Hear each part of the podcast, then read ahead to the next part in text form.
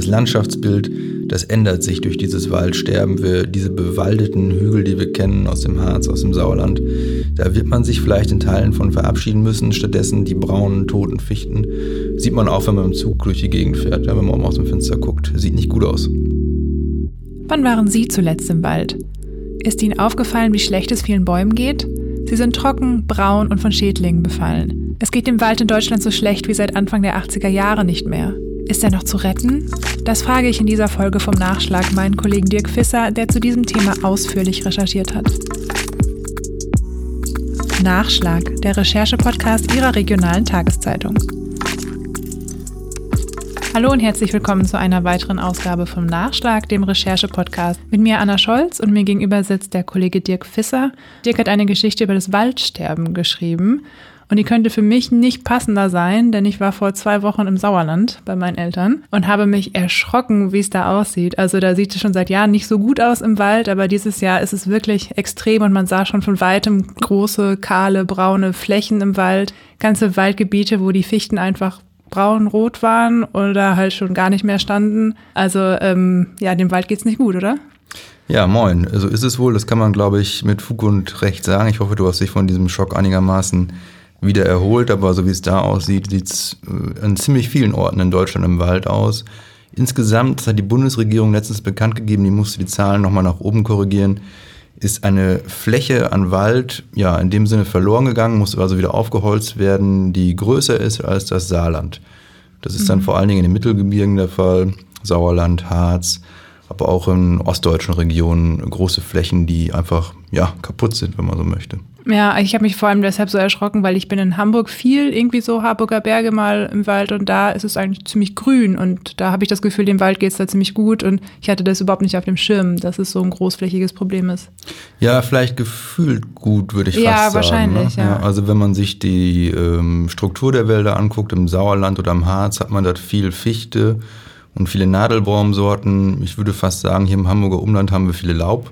Bäume hm. äh, vor allen Dingen und denen geht es zwar auch schlecht, man sieht es aber nicht ganz so offensichtlich wie bei den Nadelbäumen. Also wenn man deinen Artikel liest, das klingt alles sehr dramatisch, wie es dem Wald so geht. Auf einer Skala von null bis absoluter Waldapokalypse, wie schlimm ist es? Das kommt auf den Blickwinkel des Betrachters an, würde ich sagen. Wenn ich mich jetzt zum Beispiel in einen Waldbesitzer hineinversetze, der mit dem Wald sein Geld verdient, mit dem Holz, das dort geschlagen wird, ja, dann kann einem schon, glaube ich, Angst und Bange werden. Und nicht umsonst äh, warnt der Dachverband der Waldbesitzer ja auch durchaus vor Insolvenzen äh, bei Waldbesitzern, weil die einfach nicht mehr klarkommen. Es ist so viel, das nennt man Schadholz angefallen in den Wäldern in den vergangenen Jahren, dass der gesamte Marktpreis für Holz eingebrochen ist und ähm, die ja mit dem Produkt, was sie verkaufen, normalerweise nicht mehr viel verdienen. Und das auf absehbare Zeit ja auch nicht mehr. Mhm. Wenn man sich jetzt in Umweltschützer hineinversetzt, zum Beispiel Naturschützer, kann man das auch anders bewerten. Beispielsweise hm, ja, da auch eine Chance drin sehen, Wald neu zu denken. Ähm, du warst auch im Wald unterwegs mit zwei Forstwissenschaftlern in Mecklenburg-Vorpommern. Und man sagt ja, oder Peter Wohleben, der bekannte, was ist der Förster? Ja, ist Förster, ne? Ja. Förster. Äh, Von der Ausbildung her. Ja. Genau. Er sagt, dass man es körperlich spüren kann, wenn es dem Wald nicht gut geht. Hast du was gemerkt? Also ähm, die Bäume weinen ja bekanntermaßen nicht, aber man sieht es schon recht schnell, wenn man den Blick Richtung Wipfel, äh, Baumkronen richtet und natürlich derzeit, wenn man in den Wald geht, der Boden ist knochentrocken, es knackt und kracht überall, egal wo man hintritt. Und das fällt schon auf, dass ähm, wie massiv der Boden auch ausgetrocknet ist, schon in der obersten Schicht. Mhm. Das heißt, da kann man es auch mit bloßem Auge erkennen, dass es den, den Bäumen nicht gut geht. Ja, absolut. Zum, wobei allerdings die Stelle, an die wir gefahren sind mit den Förstern aus Mecklenburg-Vorpommern, die war gar nicht mal so schlimm betroffen. Da gibt es, du hast das Sauerland genannt, wesentlich schlimmer betroffene Regionen. Hängt mhm. eben an der Zusammensetzung des Waldes an der jeweiligen Ecke zusammen. Mhm. Und warum geht es im Wald so schlecht? Also außer der Trockenheit, die du schon angesprochen hast? Ja, die ist sozusagen ähm, Symptom für das sich wandelnde Klima, wenn man so möchte. Wir haben in den vergangenen Jahren unterdurchschnittlich viel Regen gehabt. Auch wenn es jetzt gerade äh, doch vermehrt wieder regnet, ist das einfach zu wenig. Wir haben also mehrere trockene Jahre hinter uns. Der Boden ist bis in, ja, man muss fast sagen, ungeahnte Tiefen ausgetrocknet. Äh, die Bäume kriegen also kein Wasser mehr. Hinzu kommt dann, dass äh, wenn Wasser fällt, wir das Problem hatten in den vergangenen Wochen auch wieder besonders viele Hitzetage, also 30 Grad plus, deutlich mehr als in den vergangenen Jahren. Das heißt, das Wasser, was da ist, das verdunstet umso schneller. Wir haben also Bäume, die angegriffen sind, ja, die geschwächt sind und dann kommen so Sachen wie ähm, der Borkenkäfer, der sich über die Fichte hermacht, äh, die anknabbert, der Baum kann sich nicht mehr wehren äh, und stirbt dann im Endeffekt sogar durch den Parasitenbefall. Das heißt, wenn, wenn die Fichte mehr Wasser hätte, dann hätte der Borkenkäfer keine Chance? Der Abwehrmechanismus funktioniert derzeit nicht. Normalerweise, so habe ich mir das erklären lassen, bildet der Baum dann ein Harz, das den Schädling einschließt. Der stirbt. Ähm, jetzt ist es so, wo kein Wasser, da kein Harz. Ja, ähm, der Schädling hat also quasi freie Bahn. Hätte man denn verhindern können, dass es so schlimm wird? Ich meine, die Trockenheit, der Klimawandel, das ist jetzt nichts, was von heute auf morgen passiert ist, sondern das hat sich ja über Jahrzehnte angebahnt. Ja, richtig ist das natürlich vor dem, was wir jetzt sehen, schon seit Jahren gewarnt wird. Äh, immer mehr Wetterextreme in Deutschland. Die Dürre ist ein, eines dieser Extreme, Stürme, aber eben auch ähm, sehr viel Regen kann ein anderes Extrem sein. Ähm, einige sind jetzt tatsächlich dabei und ähm, mit Vorwürfen sehr schnell zur Hand. Ich will davor warnen, denn man muss ja bedenken, wann sind diese Wälder angelegt worden? Das ist die Generation vor uns, die Generation davor und die davor, die diese Wälder gepflanzt haben. Woher sollten die wissen, wie das Klima in einigen Jahren sich entwickelt? Und man darf nicht vergessen, der Wald ist Wirtschaftsfaktor. Ich hatte ja schon von den Waldbesitzern gesprochen, die mit dem Wald ihr Geld verdienen. Mhm. Aber auch wir als Gesellschaft profitieren natürlich davon, wenn Holz abgebaut wird für den Bau, für Möbel und so weiter und so fort. Äh, und insofern sind halt ähm, Baumarten gepflanzt worden, die schnell wachsen, die schnell Ertrag bringen. Und das stand ja besonders auch nach den Kriegen im Fokus, äh, um schnell an Rohstoff zu kommen. Mm, ja, da fällt mir auch ein, dass wir im Sauerland den ganz schlimmen Sturm hatten, Kyrill. Der Orkan Kyrill war einer der schlimmsten Stürme der letzten Jahrzehnte.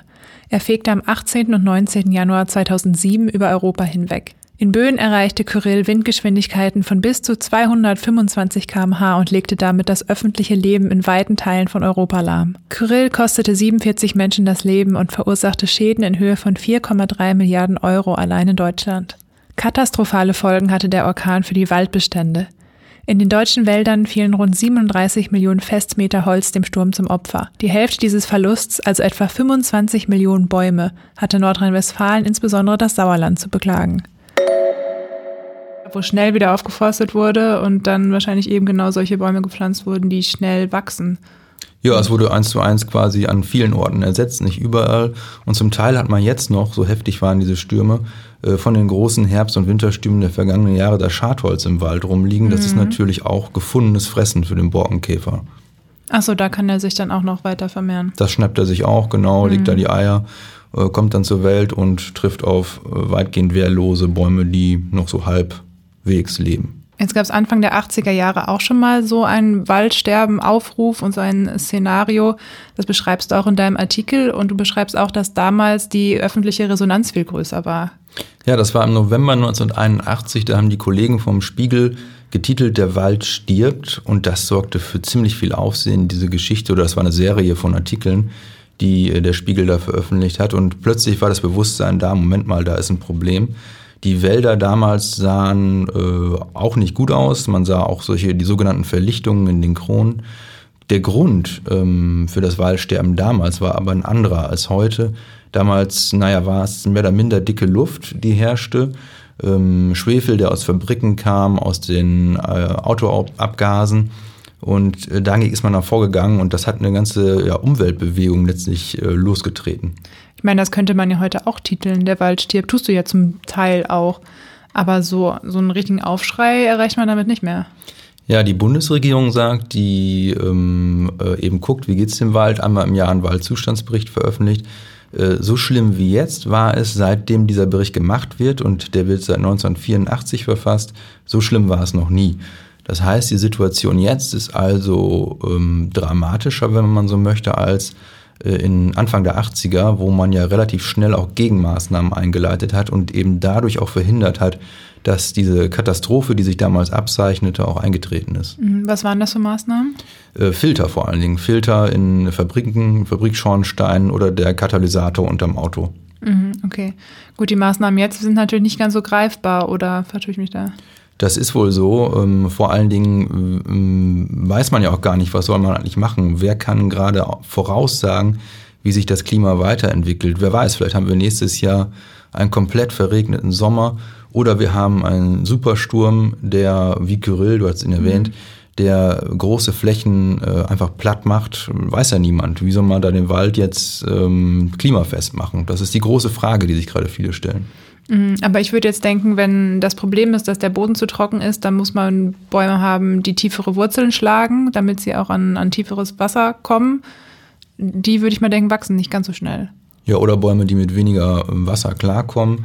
Man hat lange Zeit ähm, darüber diskutiert, ob man nicht mehr Buchen pflanzen sollte, also Bäume, die auch heimisch hier sind, die in diesen äh, Wäldern eigentlich gut klarkommen. Aber jetzt zeigt sich eben, auch die Buche kommt mit diesem Wetter, mit diesem Klima, das wir haben, nicht mehr so gut zurecht. Deutliche Verlichtungen, äh, die Blätter fallen ab, die Äste fallen ab.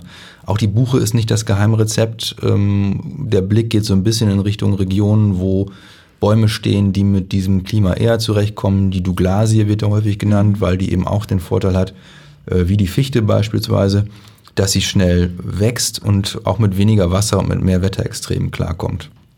Und ist, wird das realistisch diskutiert?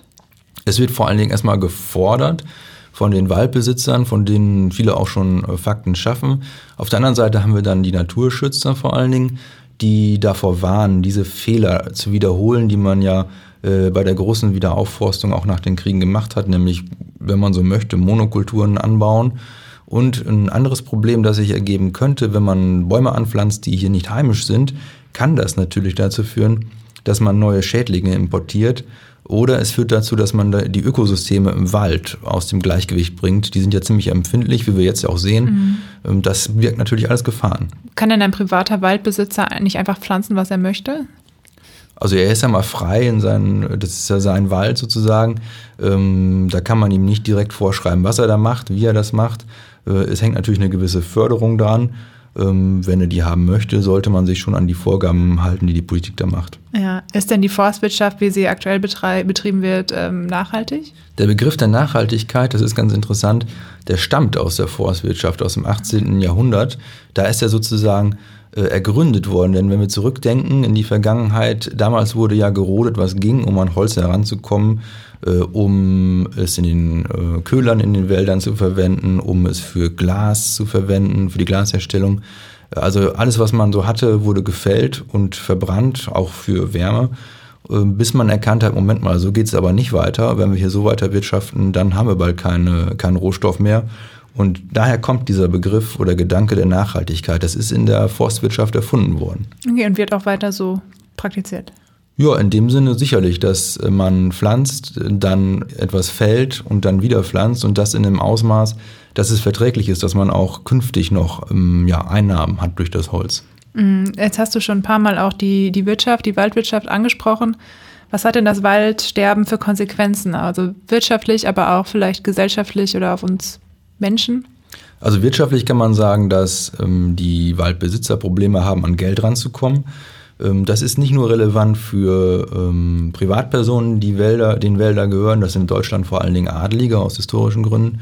Ähm, das hat auch Relevanz für Kommunen, denn viele Kommunen haben Stadtwälder, die, mit denen sie auch Geld verdient haben in den vergangenen Jahren, denn der Holzpreis war gut und man hat da durchaus den einen oder anderen Euro mitgenommen. Jetzt ist das Gegenteil der Fall. Man muss in den Wald investieren, man muss ihn ja retten, wenn man so möchte. Kostet uns alle also auch den einen oder anderen Cent jetzt. Ähm, wir als Privatpersonen sind erst einmal ähm, nicht unmittelbar von diesem Waldsterben betroffen, was für mich auch eine Erklärung dafür ist, dass es jetzt nicht die große Mobilisierung gibt. Zum einen haben wir keine einfache Lösung für dieses Thema, mhm. Zum anderen äh, leiden wir jetzt nicht in dem Sinne körperlich darunter, dass es dem Wald schlecht geht. Okay, und ähm, jetzt, wenn wir das mal ein paar Jahre weiterdenken, wenn das so weitergeht, ähm, Worst Case liegen ganze Flächen brach? Ja, brach nicht. Also wenn man so möchte, mm, kann man das zwar Waldsterben nennen, was da vor sich geht, aber wir machen, stellen wir uns vor, wir würden gar nichts dagegen machen. Äh, letztlich ist es ja so, der Wald, der stirbt nicht. Da kommt irgendwas Neues wieder, äh, was wächst. Die Frage ist nur, können wir, können wir als Menschen damit etwas anfangen? Ähm, kann unser Ökosystem damit etwas anfangen? Fraglich. Ja, wir, wir mhm. brauchen ja auch Holz weiter. Es ist ja eines der, einer der Rohstoffe, der besonders auch wieder ähm, im Gespräch ist, um äh, klimafreundlich zu bauen. Wir brauchen also Holz und es ist sicherlich nicht klimafreundlich, das ganze Holz aus, sagen wir, Asien per Schiff einschippern äh, zu lassen. Da ist der Wald um die Ecke sicherlich klimafreundlicher als das Holz aus dem Urwald in Asien, äh, Südamerika oder wo auch immer her. Ja, wo es auch nicht so richtig nachhaltig gerodet wird, würde ich jetzt mal vermuten. Soll ja vorkommen, genau. Es gibt auch dort äh, Holzfarmen, aber na klar, das Bild der, des brennenden Amazonas haben wir sicherlich alle vor Augen. Brauchen wir den Wald nicht auch für eine gute Luftqualität? Das spielt sicherlich auch eine Rolle ähm, für unser, wenn man das dann so nennen möchte, äh, Klima, für der Erholungsfaktor, den darf man sicherlich auch nicht unterschätzen. Aber klar, auch äh, umwelttechnisch ist der Wald wichtig. Jetzt gab es die letzten Jahre auch im Zuge der ähm, doch aufkommenden Klimabewegung äh, immer öfter so Aktionen wie kaufen eine Kiste Bier, wir pflanzen drei Bäume oder so in die Richtung. Ist damit schon irgendwie was gewonnen, einfach mehr Bäume zu pflanzen? Tja, die Frage ist ja, das sehen wir jetzt ja, was sind denn das für Bäume, die wir da pflanzen? Hilft das wirklich? Ähm, jetzt bei dem, was so ansteht in Sachen Klimawandel, wenn es die falschen sind, wenn man jetzt, sage ich mal, äh, für den Kasten Bier irgendwo eine Fichte gepflanzt hat, stehen die Chancen gut, dass diese Fichte tot ist. Ja? Also das hat nicht viel gebracht. Ähm, und das ist die große Frage, vor der wir gerade stehen, vor der die Waldbesitzer, die Politik und andere stehen wie bauen wir den Wald äh, um, damit er klimaresistenter wird, als er das jetzt ist. Das, der Begriff, der da fällt, ist die Resilienz. Wie schaffen wir es also, dass er mit den neuen Voraussetzungen besser zurechtkommt als jetzt? Was sagen denn die beiden Förster dazu, mit denen du unterwegs warst? Ja, die sehen das sehr differenziert. Die beobachten diese Diskussion natürlich auch ähm, haben für sich den Vorteil natürlich, dass die Waldstruktur in Mecklenburg-Vorpommern nicht ganz so ausgeprägt ist wie in Nordrhein-Westfalen oder im Harz in Niedersachsen, nämlich Fichte, Fichte, Fichte. Ähm, in Mecklenburg-Vorpommern ist die Verteilung etwas in Anführungszeichen gesünder. Ähm, und man hat dann sicherlich auch noch den Vorteil des äh, meernahen Klimas. Die Ostsee ist nicht weit weg. Äh, dementsprechend ähm, ist es da auch im Grunde genommen immer noch etwas feuchter, als wenn man dann nach Brandenburg weiter Richtung Süden fährt. Waldumbau klingt für mich ziemlich aufwendig erstmal. Und in deinem Text steht auch, dass Milliarden investiert werden sollen. Wie geht man denn bei so einem Waldumbau vor? Das Problem jetzt gerade akut ist ja erst einmal, das ganze Schadholz aus dem Wald zu bekommen, also die toten Bäume, die da rumliegen. Einfach auch aus dem Grund, dass äh, das natürlich für Waldbrände Potenzial mhm. bietet, aber eben auch für Schädlinge. Wir hatten über einen Käfer schon gesprochen. Es gibt natürlich weitere, die davon profitieren, wenn überall Totholz rumliegt. Äh, also Problem eins, das Holz da rauskriegen. Problem zwei, was pflanze ich denn da eigentlich? Was ist zukunftsfest? Äh, Problem drei, wie kriege ich eigentlich die Bäume jetzt dann durch diese Phase als Jungbaum? Da gab es letztens die Meldung, die auch für einigermaßen Empörung gesorgt hat, dass beispielsweise der Abschuss von Rehen erleichtert werden soll, weil eben diese ähm, ganz besonders gerne junge Triebe, junge Bäume anknabbern. Oha. Das ist natürlich ja. schlecht und man kann diese großen Flächen nicht. Ich hatte ja gesagt, das ist einmal das Saarland, noch ein bisschen mehr mittlerweile. Die kann man natürlich nicht einzäunen, damit die Rehe da nicht reinkommen. Ja. Ähm, also die Einheit der Lösungswege ist eben, das Reh abzuschießen. Äh, die Zahl der geschossenen Rehe zu erhöhen. PR-technisch, glaube ich, nicht so, nicht so gut für den Wald. Nee, es ging auch relativ geräuschlos vonstatten, diese Verschärfung des Jagdgesetzes, bis eben Journalisten darauf aufmerksam geworden sind. Äh, sonst hätte man das vielleicht auch gar nicht so gemerkt in der breiten Öffentlichkeit. Jetzt äh, schreibst du nicht nur negativ, sondern deine Überschrift ist Der Wald ist tot, es lebe der Wald. Was meinst du damit? Also ich hatte ja schon gesagt, ähm, der Wald, der stirbt nicht so einfach, der lebt irgendwie eigentlich immer weiter, da kommt was Neues, egal ob wir es jetzt machen oder nicht. Und äh, das Zweite ist äh, natürlich, dass es jetzt auch Bemühungen gibt um den Wald. Es, es ist nach wie vor nicht diese große Bewegung da wie in den 80ern, aber es wird sich doch auf breiter Ebene, auf Fachebene auch ähm, drum gekümmert. Du hattest gesagt, es stehen Milliardenbeträge zur Verfügung für den Waldumbau. Ähm, es machen sich alle Gedanken, es diskutieren alle viel. Es gibt jetzt welche, die sagen, das müsste noch viel mehr sein. Ähm, aber immerhin, es ist so ein bisschen Bewegung in die Sache reingekommen und ich habe den Eindruck, als wenn wir da jetzt auch tatsächlich in den nächsten Monaten und Jahren auch Fortschritte sehen werden. In erster Linie auf Fachebene oder glaubst du, dass es nochmal so richtig durch die Bevölkerung ziehen kann? Tja, also das ist die große Frage und ich frage mich auch, warum. Oder muss es das überhaupt? Also ich meine, solange da fähige Politiker sind, die die Milliarden richtig investieren, ist eigentlich auch schon viel gewonnen. Die Politiker können ihre Milliarden, sagen wir mal unsere Milliarden, das sind ja Steuergelder, nur dann ja auch investieren, wenn sie für das, was sie da machen, auch den Rückhalt haben in der Bevölkerung. Und da muss man also auch schon davon überzeugen und es muss natürlich auch das Problembewusstsein da sein in der Bevölkerung. Das könnte sicherlich, so ist meine Wahrnehmung, es ist jetzt äh, sicher nicht objektiv, aber die, das Problembewusstsein könnte noch ausgeprägter sein. Es muss ja nicht, man muss ja nicht in Panik verfallen, mhm. ähm, aber ähm, das zumindest im Hinterkopf zu haben, dass da was geschehen muss, das schadet nicht. Und da, das nehme ich derzeit noch nicht so wahr. Aber vielleicht ändert sich das jetzt nach diesem Sommer, wo alle in Deutschland Urlaub gemacht haben, weil sie durch Corona nirgendwo hin konnten alle mal durch so Mittelgebirge gewandert sind. Ja, ich glaube, deine, deine Erfahrung ist da schon äh, durchaus repräsentativ. Das ist, glaube ich, vielen so ergangen. Das Landschaftsbild, das ändert sich durch dieses Waldsterben. Wir, diese bewaldeten Hügel, die wir kennen aus dem Harz, aus dem Sauerland, da wird man sich vielleicht in Teilen von verabschieden müssen. Stattdessen die braunen, toten Fichten. Mhm. Sieht man auch, wenn man im Zug durch die Gegend fährt, ja, wenn man aus dem Fenster guckt. Sieht nicht gut aus. Nee. Und von Waldbrennen wurden wir dieses Jahr noch ziemlich verschont, aber auch das ist natürlich eine reale Gefahr.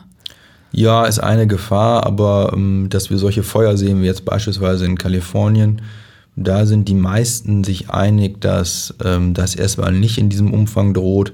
Wir hatten diesen Brand in Mecklenburg-Vorpommern im vergangenen Jahr. Da war eher das Problem, dass die Feuerwehr nicht an die Brandherde kam, weil überall noch Munition im Boden lag. Das ist also etwa ein Spezialfall, mhm. der da aufgetreten ist. Hatten diese Förster, mit denen du äh, gesprochen hast, oder vielleicht auch kennst du ähm, was aus der Politik, Ideen, wie man Bewusstsein dafür schafft für dieses Problem? Oder liegt es jetzt an Menschen wie dir, an die darüber berichten? Ja, unsere Aufgabe ist es ja, auf Probleme hinzuweisen als Journalist. Ähm, also äh, vielleicht äh, macht sich der eine oder andere nach dem Hören da genauer darüber Gedanken oder guckt mal genauer im Wald hin, wie es da so aussieht.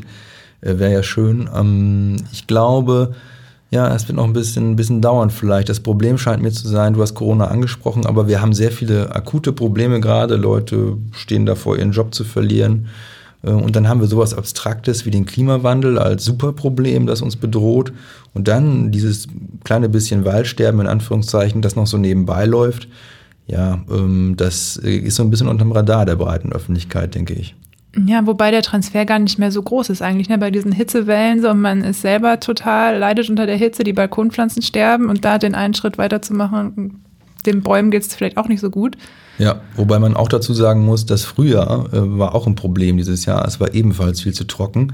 Also nicht nur die Hitze, die wir jetzt hatten im August, im Juli, sondern auch das Frühjahr war schon viel zu trocken. Also wir haben eine länger anhaltende Dürre, die auch nicht nur im Sommer auftritt. Also Hamburg macht das ja gerade wieder wett die Woche. Also heute ich kam schon einiges wetten, runter. Ich möchte fast wetten, das reicht bei weitem nicht, um den Boden wieder aufzufüllen.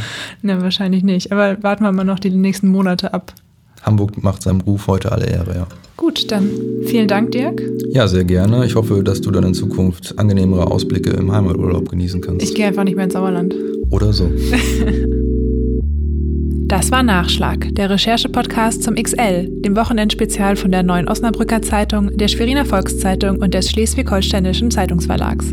Wenn Sie noch mehr zum Thema der heutigen Folge wissen möchten, den Text von Dirk Fisser über das Waldsterben finden Sie auf noz.de, shz.de oder svz.de. Mein Name ist Anna Scholz und ich übergebe an dieser Stelle wieder an Luisa Riepe, die Sie hier in der nächsten Woche wieder begrüßen wird. Wir beide freuen uns, wenn Sie den Nachschlag weiterempfehlen, ihn auf der Podcast-Plattform Ihrer Wahl abonnieren oder uns eine Bewertung auf Apple Podcast hinterlassen. Denn das hilft uns, von anderen gefunden zu werden. Bis zum nächsten Mal und machen Sie es gut.